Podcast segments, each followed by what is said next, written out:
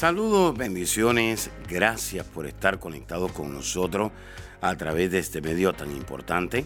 Soy el pastor Kerwin Castillo, pastor del Ministerio Internacional El Rey Jesús en la ciudad de Cape. Y quiero invitarle a que reciba estas enseñanzas que de seguro van a edificar su vida, su liderazgo, su familia y van a transformar su vida espiritual, su economía y su salud física. Saludos y muchas bendiciones para todos. Estoy agradecido con Dios porque una vez más podemos llegar hasta donde usted se encuentra. Sabe que a veces tengo la inquietud y digo, hay alguien que necesita una palabra de parte de Dios. Hay alguien que necesita una palabra que lo fortalezca, que lo llene. Y a veces me pregunto en aquellos que funcionan correctamente, pero también tengo carga por aquellos que no están ejerciendo su liderazgo de manera correcta. Hay muchas preguntas que nos hacemos. Eh, muy pronto voy a traer una serie sobre lo que es el orden. Y pues aquí en casa he estado trayendo una palabra sobre lo que es el orden divino. Entonces, donde no hay orden, pues el Espíritu de Dios no lo puede reconocer. Y la palabra de Dios dice que nosotros somos templo del Espíritu Santo, lo cual quiere decir que el Espíritu Santo tiene que descender en nuestro interior para usarnos y para impactar a otras personas con nuestro liderazgo. Pero ¿por qué será que el Espíritu Santo muchas veces no desciende en nuestro interior? Una de las razones es porque hay desorden. Pero lo segundo es porque tenemos apagado o contristado al Espíritu Santo. Entonces alguien me diría, ¿y cuál es la razón? ¿El pecado sí contrista al Espíritu Santo? Claro que sí, pero hay otra cosa que contrista y apaga al Espíritu Santo, y es el descuidar a nuestra familia. El descuidar a nuestra familia. Cuando usted descuida a su familia, hay pleitos, eh, hay competencia y hay muchas otras cosas que no trabajan. Entonces, el líder fuerte principalmente se desarrolla en el hogar.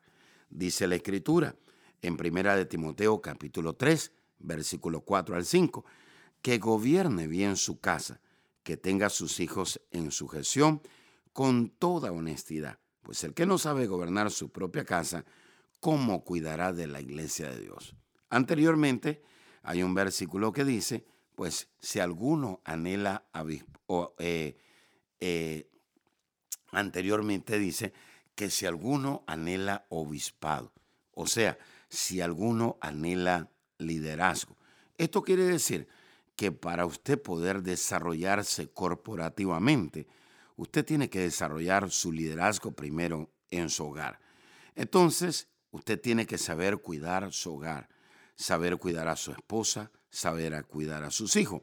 Cuando usted cuida a su esposa y a sus hijos, eso lo va a llevar a usted a ejercer un liderazgo corporativo. Hay hombres que me dicen esta hora, bueno, yo llevo el cheque eh, semanal, el cheque quincenal, eso es parte del cuidado. Usted tiene que cuidar a su esposa, a sus hijos, emocionalmente, físicamente, espiritualmente. Muchas familias están desprotegidas, no tienen protección, porque la cabeza de ese hogar no tienen una relación con Dios y por lo tanto el enemigo se da banquete, envía enfermedad, envía contienda. Hay personas las cuales anhelan su bendición, pero hay personas que anhelan su maldición. Es decir, hay personas que no están contentas con la esposa, con el esposo, con los hijos, con la casa, con el auto que usted tiene. Hay tal cosa como los celos, como la envidia. Hay tal cosa como querer tener fácilmente lo que a otro le ha tomado años tener. Por eso usted tiene que levantar muros de protección, levantarse cada mañana y decirle, Señor, gracias por mi vida. Vengo delante de ti, Señor, y te presento a mi familia. Señor, establezco un muro de protección alrededor de ellos. Señor, declaro y cancelo que la enfermedad es ilegal en esta casa, que la contienda es ilegal, que la pobreza es ilegal. Y declaro, Señor, que mi esposa y yo nos vamos a amar, nos vamos a respetar, nos vamos a honrar y vamos a hacer tu voluntad, Señor. Aquí vamos a caminar como a ti te agrada, no como a nosotros nos agrada. Vamos a hacer lo que tú quieres, lo que tú piensas, lo que tú sientes. Basado en esas tres palabras, definimos lo que es la voluntad de Dios, que es buena, agradable y perfecta. Así que yo quiero en esta hora preguntarle a usted, ¿está cuidando usted su casa? ¿Está cuidando usted su hogar? ¿Quién se acuesta primero? ¿Su esposa o usted? ¿Quién chequea las puertas, las ventanas de la casa? ¿La chequea usted o la chequea su esposa? Estoy percibiendo ahora mismo, quizás es su esposa. Pero quiero decirle en esta hora que usted tiene que desarrollar un liderazgo fuerte y su liderazgo fuerte comienza cuidando su hogar, cuidando a su esposa, cuidando a sus hijos. Lo segundo, para tener un liderazgo fuerte, usted tiene que aprender a manejar su propia vida. Su propia vida la tiene que aprender a manejar. Usted tiene que aprender a manejar su propia vida. Hay muchas personas que dicen, ¿cómo manejar mi propia vida? Manejar su propia vida es tener dominio propio. A veces queremos tener un dominio sobre demonios, sobre principados. Queremos ordenarle un espíritu que nos obedezca cuando nosotros mismos no manejamos nuestra propia vida. Hay cosas de las cuales usted se tiene que retirar para poder manejar su propia vida. Por ejemplo, si hay cosas que afectan su salud y le suben la presión, retírese de esas cosas. Le hace daño probablemente el pan, le hace daño mucho refresco, le hace daño a lo mejor dormir demasiado tarde. Entonces, quizás su cara de cansancio no refleja que usted no durmió bien, sino que usted no está cuidando su propia vida. Así que usted tiene que manejar su propia vida. Manejar su propia vida es manejar su propio carácter. Cuando venga la presión, cuando vengan las dificultades, tiene usted paz, tiene usted gozo, tiene usted sabiduría, sabe controlar usted su conducta o usted le da rienda suelta a su conducta. Hay personas en esta hora que dicen, ¿y cuál es el resultado de manejar mi propia vida? En el lugar donde usted maneja su propia vida, usted va a tener un carácter en su liderazgo.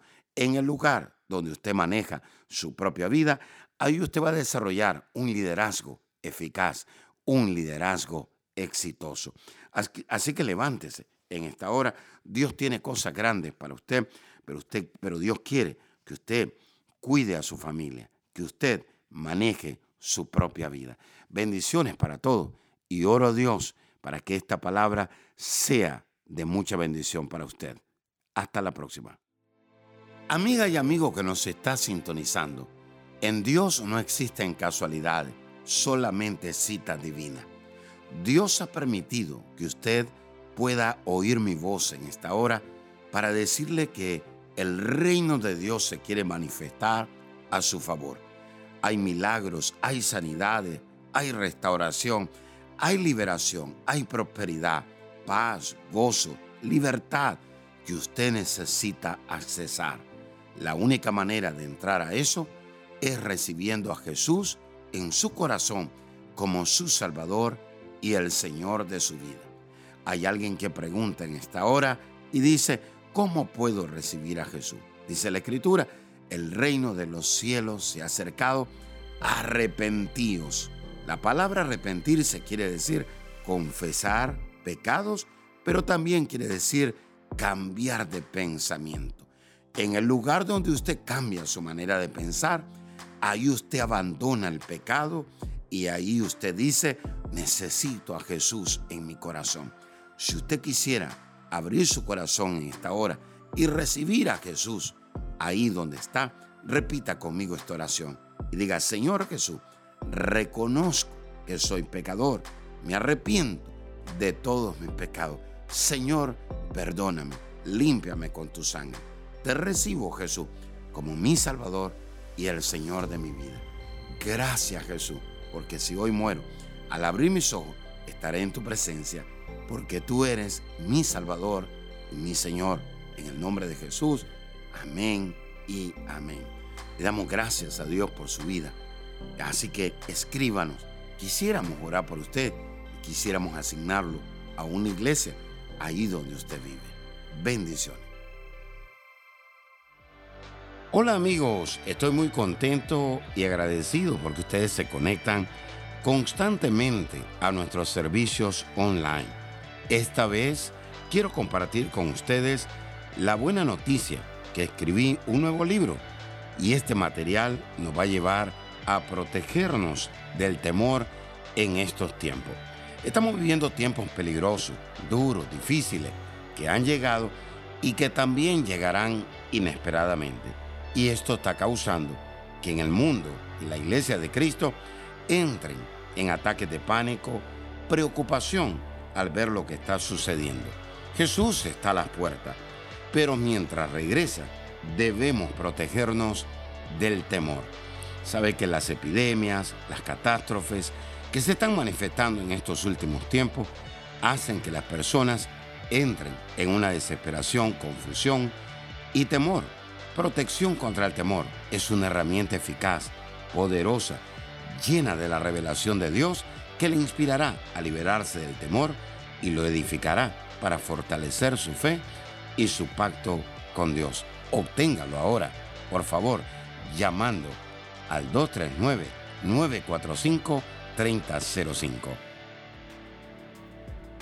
Gracias por escuchar a nuestro podcast. Si quisieras escuchar más o conectarse más con nosotros, visítanos a nuestra página de Facebook Apóstol Kerwin Castillo.